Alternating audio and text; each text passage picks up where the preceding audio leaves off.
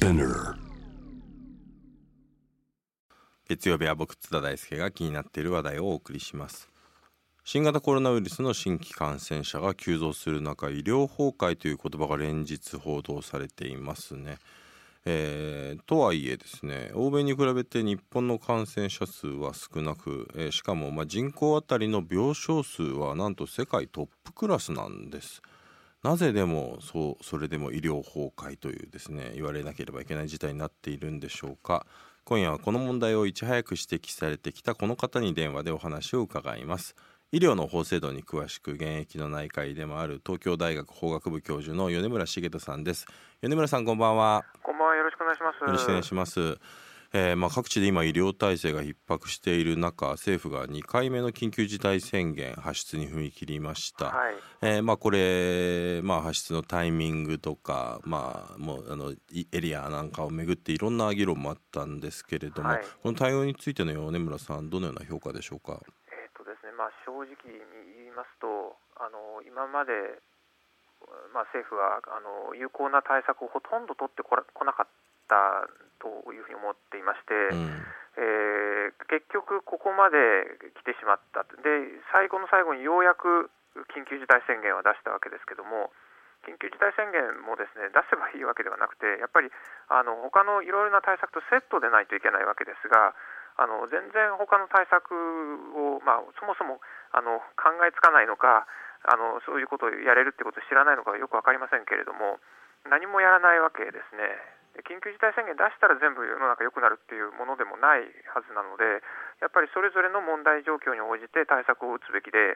それが全然できてないというふうに私は思います。うんでそのあの一つがまさに今のその医療崩壊に対する対応対策というところで、まあ、私があの去年の秋口ぐらいからあのずっと主張してきていることなんですが、まあ、ようやくつい先週ぐらいになって政府もえーそのことに気がついたのかあの法法案を出して改正案を出してきたという、まあ、そういう状況にはなっていると思います。うんまあ、しかしまだまだ全然不十分というのを、まあ、この後ちょっと詳しくお話しさせていただきたいと思います。はいまあ、この世論にね引っ張られるように、まあ、特にね出したくないようなねあのことが年末ぐらいは言っていて、まあ、あるいはまあこの GoTo といった政策とのこのちぐはぐさみたいなものもねずっと目立っている中で、はい、まあ、本当にあのまたあの春先のね緊急事態宣言の時とは違って、まあ、これあの欧米なんかでもそうですけどやっぱり2回目っていうのはどうしてもね1回目の時が辛すぎたのでえー皆さんあの緩んでしまってるっていうところもありますから、まあ、だからこそさまざまなあの対策とねセットでやってただ発出するだけではっていうことだと思うんですけれども、あのまず根本的なところとしてですねこのはい。日本の医療体制、どんな点に問題があるんでしょうか？えーっとですね、まあ、いなんなんで今のさっき津田さんおっしゃった通り病床数は世界一なのに医療崩壊って言われるような状況が起こってるのかっていうことなわけですけれどもやっぱりこれはあの病床数がちゃんとあの効率的に利用できる仕組みになってないからっていうことだと思うんですね。うんで一つのポイントは、まあ、あの重症者用の病床が非常に少ないあの全体の数は多いんですけれどもあの ICU をはじめとしてその重症の患者さんに対応できる病床っていうのはあの実は先進国の中ではかなり少ない方でしてあのそういう意味ではあの、まあ、重症化したコロナの患者さんが出てきたときに、まあ、十分に対応できる体制にはなってないっていうのが一つですね。それからもう一つはあの小さな中小零細の医療機関が非常に多いのであのそもそものその全部の病床数を足し合わせると多いんですけどもあの一つ一つがバラバラにあってなかなかこう機動的に運用できるようになってない。あ、まあ、あの大きな医療機関であればあの普段うんまあ、使ってる一般の患者さん向けに使ってる病床の、えー100床分をあのコロナ用に転用しようなんていうこともできるわけですけど、まあ、小さい医療機関でもともと20床、30床しかないようなところが、えーコロナ患者を受け入れるって言っても1人、2人、まあ、それではなかなか日本全体の感染状況を改善するというわけにはいかないというところがありまして。まあ、なかなかやっぱりその小さい医療機関が多いというのが日本の特徴なものでそれによって、まあ、今のようなあの病床の利用効率が悪いという状況が起こっていると言ったらいいんだろうと思いますね。うんこれあれですかねその、まあ、小さな医療機関のお話になりましたけれども、はい、もうちょっと違った視点で考えると病院っていわゆる、まあ、私立だとか都立だとか、まあ、そういう公立の病院、はい、まあ、税金を投入して運営する、まあ、ある意味で言うとあの経営的なことはあまり考えずに税金で運営する病院と、はい、あと、まあ、民間の病院っていうのがあると思うんですが、はい、これ諸外国と比べてこの公立の病院とこの民間の病院の割合とかっていうのは日本はやっぱり結構違うものなんでしょうか？だいぶ違うんですよね。あのまあ、もちろん国によって比率はいろいろではあるんですが、あの総じてヨーロッパ各国はあの公立病院、公的病院が圧倒的に多いんですね。でまあ、あのアメリカは逆に民間病院が多いんですけども日本は、まあ、アメリカ型といえばアメリカ型であの民間病院が圧倒的に8割近くがあの民間病院になってるんですね。でまあ、そこがあの一つ今回のコロナ対策を難しくしている要素でもあるというふうに思います。公立病院が多ければあの都道府県知事とかあの市長があのコロナを見てくださいと言えばあの病院はあのそれに従わないといけないということになるんですけれどもあの民間病院には直接的にそういうふうなあの指示命令ができる仕組みになってないんですね。ですから、まあ、なかなか8割の病院が民間病院だっていうような国だとあの新型コロナの患者が増えた時にそういう人を受け入れてくれる医療機関をあの十分に増やすことができないという状況になる可能性が高いんですね。そうですよね。ね、まあよくこれはもう最近はもう報道されるようになってるからご存知の方多いと思いますけれども、コロナ患者って結局民間の病院でこれ受け入れると、まあ受け入れれば受け入れるほど赤字になってしまうという状況があって、まあさらには院内感染やらいろいろなまあ発熱外来なんかなんかでもやっぱり感染するリスクというのが多くなって実際やっぱりいろんな病院内でのクラスターなんかも今日本で発生してきている状況になってきていて。まあその中でもまああのある意味で言うとね病院が採算度外視して、まあ、民間の病院は受けるしかないっていう状況とかもまああったわけですけれども、はい、この辺の状況っていうのはどのようにご覧になってます、えー、そうですね。やっぱりあの一番その民間病院が気にするのはそういったその経営的なリスクの点でしてやっぱりあの新型コロナの患者さんを受け入れると、まあ、あの社会的に必要だっていうのは分かってはいるんだと思いますけども受け入れるとあのクラスターが発生した時などにあの完全に病院を閉じなければならないで消毒措置をして、えー、再出発するのに3週間ぐらいは時間がかかってしまうとその間収入がゼロになる大幅な減収が起こるというようなことになるとそもそも新型コロナの患者さんを受け入れること自体がリスクだというふうに考えられやすくて民間病院になかなか引き受けてもらえない、まあ、自由な判断に委ねるということになるとどうしてもそういう判断になってしまうというところだろうと思うんですね。ですからまあ経済的に誘導するということとやっぱりある程度はあの皆さん応分に引き受けてくださいというような形であの行政からの指示命令みたいなのが、えー、出せるようにしておくというのも一つの、えー、手段だろうなというふうに思っていますそうですよね。だからまあ、はい、まあ経営的な、ね、理由でコロナ患者をなかなか受け入れられないんであればそこに対してちゃんと受け入れれば受け入れるほどあのある程度プラスになっていくような、まあ、補助する仕組みのようなもの、まあ、実はこれねもう春先の緊急事態宣言の時から実はまあ病院に対してのこれ支援というのを手厚くするべきだということ、はい、これ野党なんかもずっとね言ってきたことではあったんですけれども、はいまあ、ようやく本当にことここに来て医療機関への、あのー、補助がね出てきたっていうのが今の日本政府ですからね。なんでこんなに遅かったんでしょうね。あのまあある程度の保証はつけてはいたんですけれども全く不十分だったんですね、うん、これまあ民間一般の事業者飲食店さんとかあの観光業の方々なんかも同じような状況だろうと思うんですけども政府はつけてるつもりかもしれませんけどもあの普通に営業するのと比べると全く不十分なのであのそれによってあの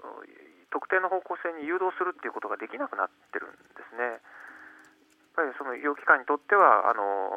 新型コロナの患者さん受け入れない方が補助金もらうよりも儲かるので、うん、結局受け入れないという選択をしてしまっているという状況だと思います。うんそれを踏まえて今この医療崩壊と言われている医療の逼迫なんていうことに言われている状況というのはこれはつまりすべての医療機関ではなくて一部にそういうことが起きているという理解でいいんでしょうか？その通りです、あの新型コロナの患者さんを受け入れているあの医療機関で逼迫状況が起こってるんですが、それ以外のところはあのほとんどそういったあの状況はないと言ってもいいと思います。うんじゃ医療崩壊と言われているのは、まあ、あの日本の医療全体という話ではないというのがまず一つの前提でもあるわけですね。はい、なるほど。でもう一つですねこの日本のこの病院の病院の経営を考える上と病病床の問題を考える上でなんていうか、はい、あの病院経営と病床って切っても切れない関係だと思うんですけど、はい、日本の場合やはりその病床を割と常に高い割合で患者で埋めておか置く必要があるというかそうしないと病院が経営が成り立たないなんてことを言われますよね。これはなぜなんでしょうか、はい、えー、それはですねあの診療報酬が非常にあのもう診療報酬は国の方で一律に決めているわけでしてあの病院側で自由に値段を設定することはできないんですけれども、うん、あのその水準があの相当その病院側に厳しい水準になっていてですね、まあ、それは患者さんにとってはいいことなんですよ。安いお金であの良い医療が受けられるということではあるんですけれどもしかし、まあ、あのその分医療機関があの収益を出すのが難しい状況があってもうあの収容人員ギリギリまで患者さんを入れ続けないと、えー、十分な収益が出てこないという状況になっているわけです。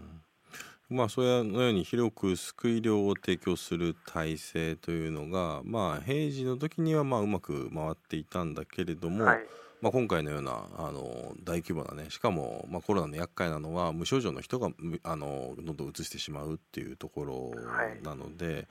まあ、そうすると今その日本のこの医療体制というのがコロナに対してまあ悪い方向にあの対応してしまってるっていうことなんでしょうね。そうですね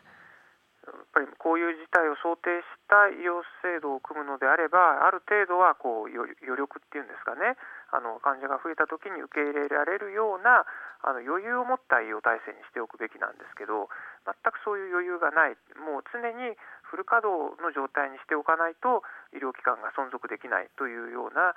えー、まあ、制度はそういうふうにあの仕向けているというところがありましたので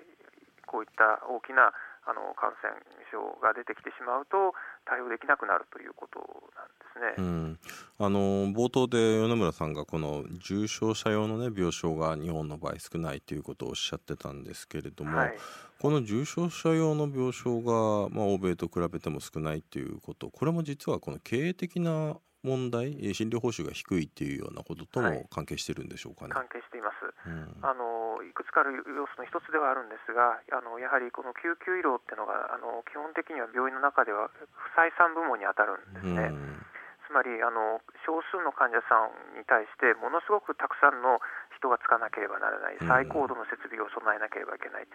設備投資も必要ですし人件費も必要。な割には診療報酬がそんなには高くないのであの儲けが出にくい部門であることは間違いないです。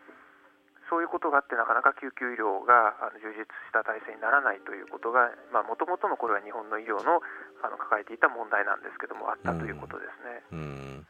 で特にねまたコロナの場合だと今ね、コロナと非常に特徴なのはあの状況が悪くなったら一気にねもう本当に人工呼吸器あるいはエクモというようなねあの、はい、形になってしまいますから、はい、そうするとその重症、まあ、ICU とかそういう重症用の病床が少ないとまさにそこでキャパが足りなくなるっていうことが起きやすくなってしまうわけですね。はいそうですなるほど深刻ですね、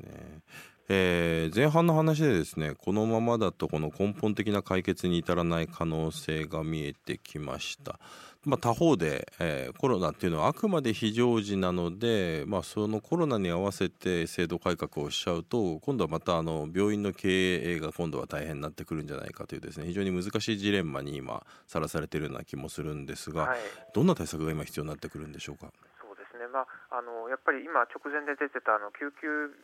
のあの医療体制がなかなか十分ではないというのは根本的な問題ではあるんですけどあのなかなか一朝一夕であの変えられるものでもないんですね。でまああの今あるものを大きくあの変えるということはすぐには難しい長期的にはその方向を目指していった方がいいんですがなかなかすぐには難しいと思います。でそうすると何をすればいいかというとやっぱり今現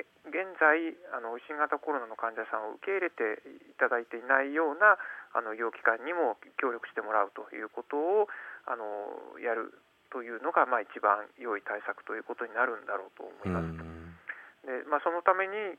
まあ、何が必要かということなんですけれどもあの、まあ、行政の方から指示を出すという仕組みも一つはあり得るんですが、まあ、もうちょっとですねあのそういったその強制的なことをやる前に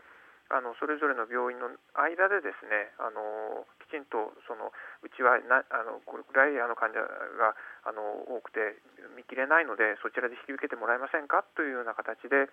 あの病院の間でですね協議をしてあのそれぞれの役割分担を図っていく。あのコロナ患者をあのある程度引き受けてもらうということもありえますしもしもコロナの患者を引き受けられない病院医療機関であれば他の患者さんがんの患者とかえー、いろいろなですねその肺炎とか、えー、そういったあの脳梗塞とかそういう患者さんを他の病院で引き受けてもらうと、まあ、そういうようなあのことをすれば今、新型コロナを受け入れている医療機関の負担がその分減るのは間違いありませんので、まあ、そういうような形であの今、協力いただいてない医療機関にも協力してもらえるような仕組みを作った方がいいだろうなと。病院間連携を厚くした方がいいだろうなというふうに思っているところです。うん。これどうなんでしょうか？2つ今のお話伺っていて疑問がありました。1つは、この病院がねこのコロナのあの患者を受け入れるとなると、まあ、ある程度やっぱりこれ感染症の問題ですから、まあ、コロナの専用の病棟のようなものを作って、はい、ある種、まあ、隔離してやって、えーまあ、衛生環境なんかも含めてインフラとかも施設的に対応させるのがどれぐらいあのすぐにできるものなのかというところがあるんですこの辺ってどうなんでしょうか？そうですね、まあ、あの確かに今のコロナ対応をあの充実させた形でやるとするとかなりの設備が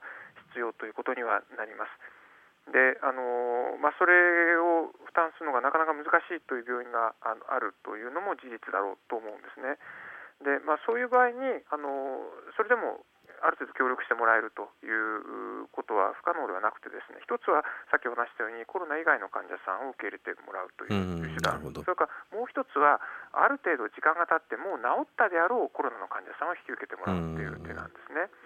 でそういったその治った後の患者さんも基本的には感染性がなくなっている人であればそんなにあの厳しい感染対策は必要はありませんので、うん、あの構造設備が整ってないところでも受け入れてもらえるはずなんですがそれも実は今進んでないという現状があります。うん。うん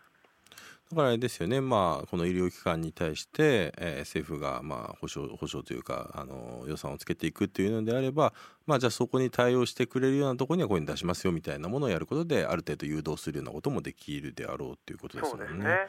うん。あともう一つその協力体制をするためにこれでもまたこれによって例えば法律を変えるとなると国会で議論して通してそこから先へっていうと本当に結構時間がかかっちゃうわけですよね。これ,、これってそういう法律改正ではなくて例えば厚労省の政令変更あるいは通達とかで変えられてある程度協力してもらえるようなものって作れたりするもんなんでしょうか？ですねもう実は法律変えなくても今すぐにやろうと思えばあのできなくはないと思ってるんです。はいはいはい、で、まあ、実際他の医療分野ではですねあの地域の中であの病院が一堂に会してあのいろんなその役割分担なんかを協議する協議会のようなものをあの設ける例がありましてあの一般的には法律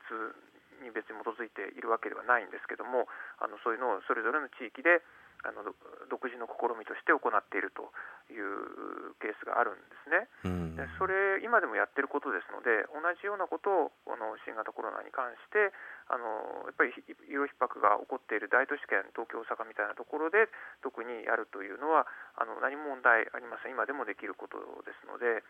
あの特にそれについて法律改正は必要はないと思います、ね、なるほど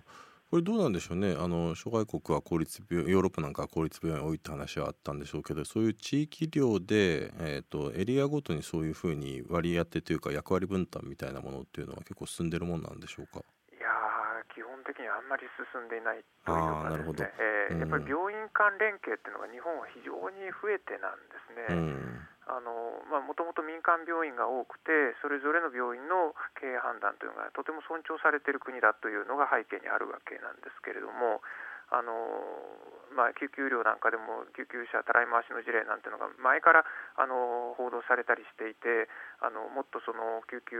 医療をあの円滑に行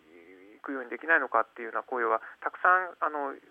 出ていたはずなんですけどもなかなかそういうのがですね地域の中であの病院間で連携を取って対応するということができていなかったというところです。うんまあ、これを機にそうするとまあ、もう少しですね、まあ、コロナが今回は収束したとしてもまた感染症ですからね似たような感染症がこのような、ね、パンデミックになる可能性もあるわけですから、まあ、そこを見据えて、まあ、診療報酬を少し変えるっていうようなそんな議論をね始めたりする必要もあるのかなとも思いますはい、そうですね。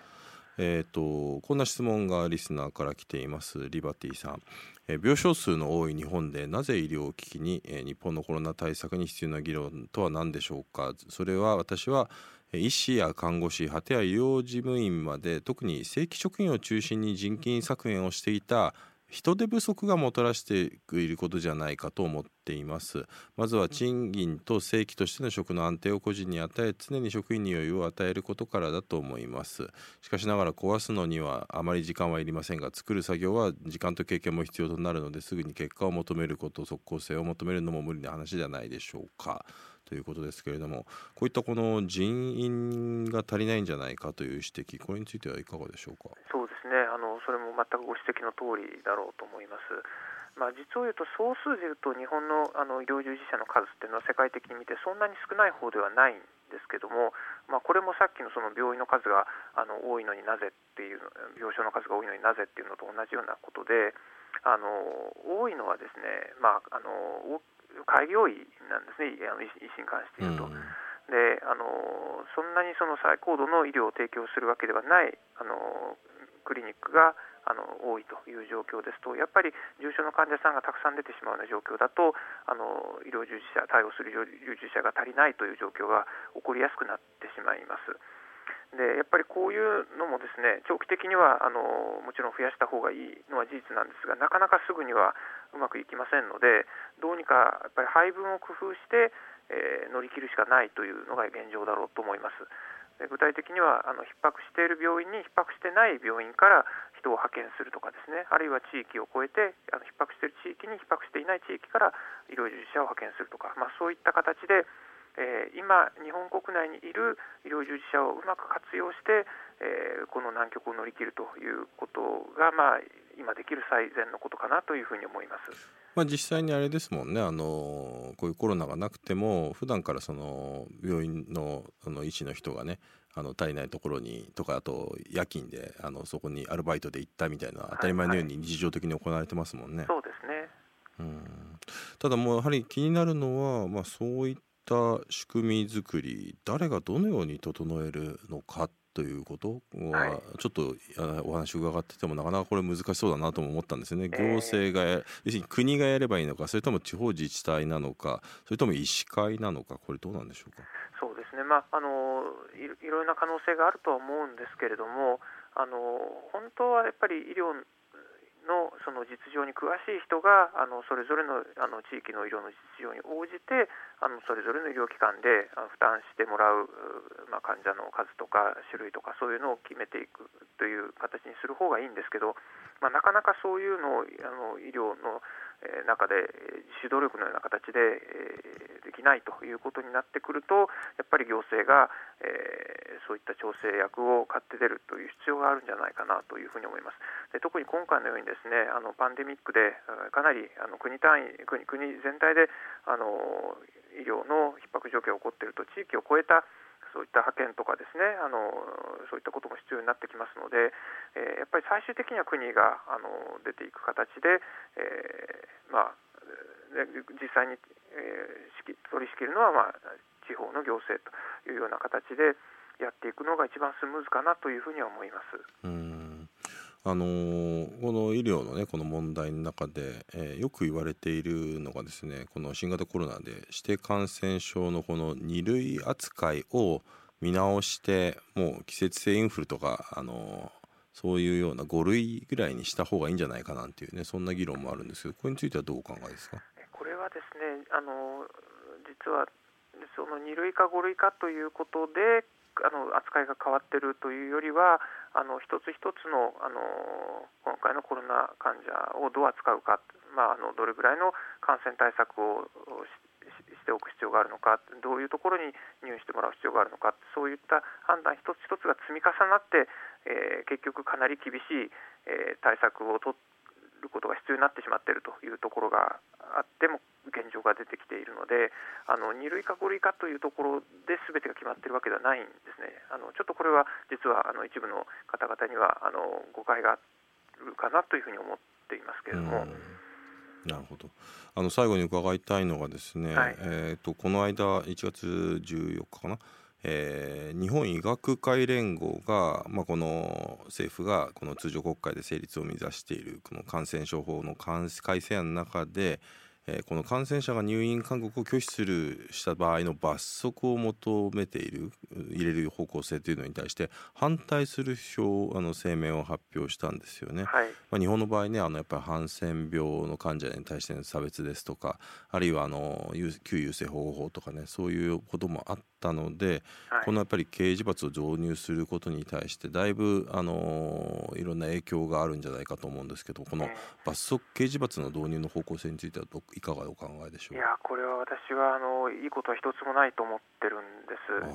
えっとですねまあ元々の感染症法ってこれ1998年に改正されて今のあの法律になってるんですけどもそれまでの考え方は社会を守るために感染者に犠牲になってもらって隔離病棟に入ってもらいます、まあ、そういうような考え方だったんですけどもそれ明治以来の考え方を根本的に改めて今の感染症法ができましてぱり人権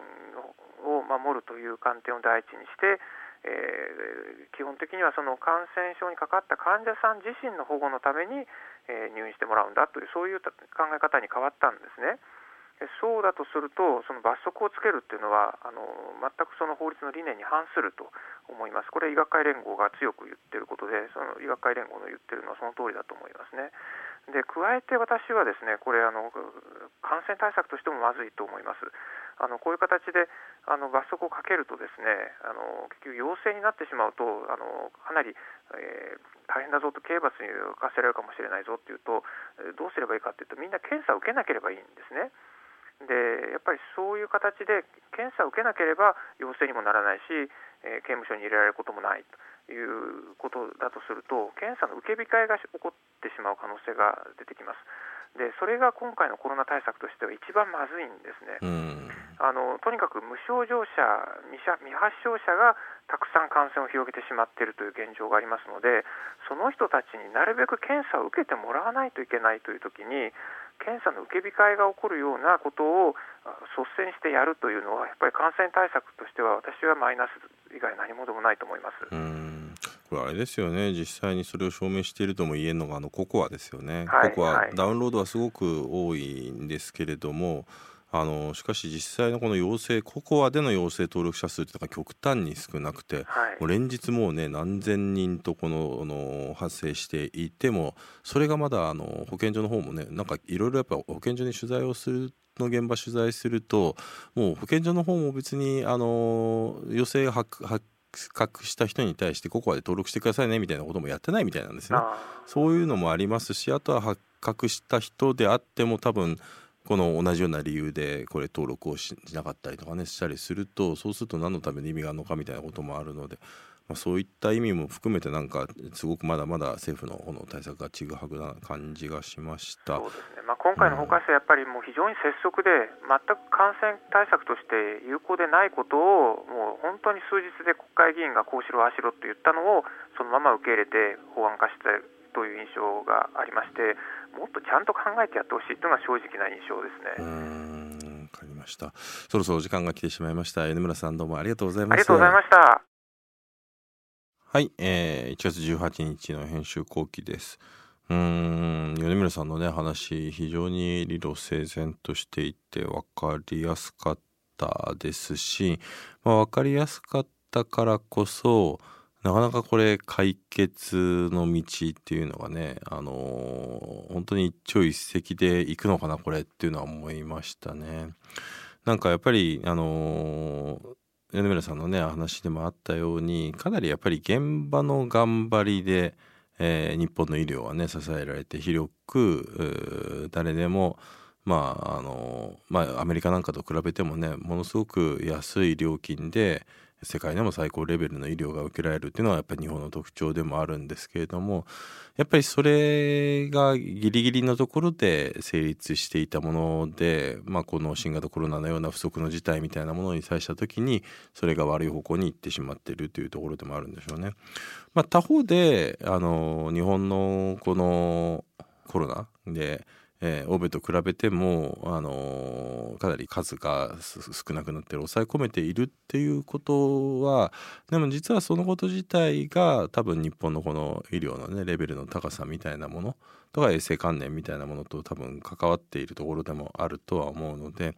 そこのいい部分を残しながら、まあ、もっとその柔軟に対応できるような仕組みをどう整えるのか、まあ、これあの保健所の問題とも近いなと思いますね。結局あの保健所にしてもどんどんどんどん最盛期よりもかなりあの数が減らされてでその保健所なんてそんなになくてもいいだろうというふうに思っていたら今回はもちろん保健所が足りないことがこういう大きな問題になってしまっているっていうことになりますから。だからやっぱりその病床にしても保健所にしても普段からもギリギリのところで合理的にやっていくっていうこと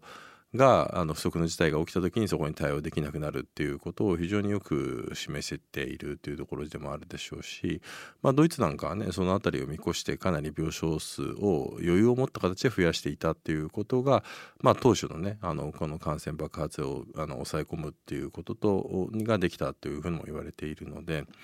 だからまあ日本の場合はそこの余裕がなくてもなんとかここまで抑え込めてきたわけですからやっぱりここでとはいえもうコップの水が溢れそうな状況になっているわけですからただまあ一つ疑問があるというのはやっぱり米村さんがおっしゃってたように、まあ、別にその民間病院にねコロナ病院に慣れていってるわけではなくてあのコロナを受け入れられる公立病院が本来受けるべきその患者をちょっと引き取ってもらうっていうですね患者をきちんと融通し合うっていうような形で全体の最適化を図っていく。でそれは実はまあ運用でそういう実例がないわけではないわけですからそこをうまくやっていくっていうようなこと提案。まあこれをやっぱりきっちりとやってもらうのがあのいいんだろうなとは思ったんですけどでもまあそれを本当だったらリードするはずの厚労省がまあ何て言うか厚労省が一体どんなことを思ってどんなあの医療政策をリードしているのかっていうとこが、まあ、今回のコロナであまり見えてこないっていうこと、まあ、この辺りも一つ、まあ、問題でもあるのかなということは思いました。まあいずれにせよもうそろそろですね本当にあの厳しいところは厳しくなっていてまあそこのどこかが本当に崩壊し始めるとそのしわ寄せがその地域の他の病院にもっていうことで連鎖的に大変なことになっていくということがありますからまあこの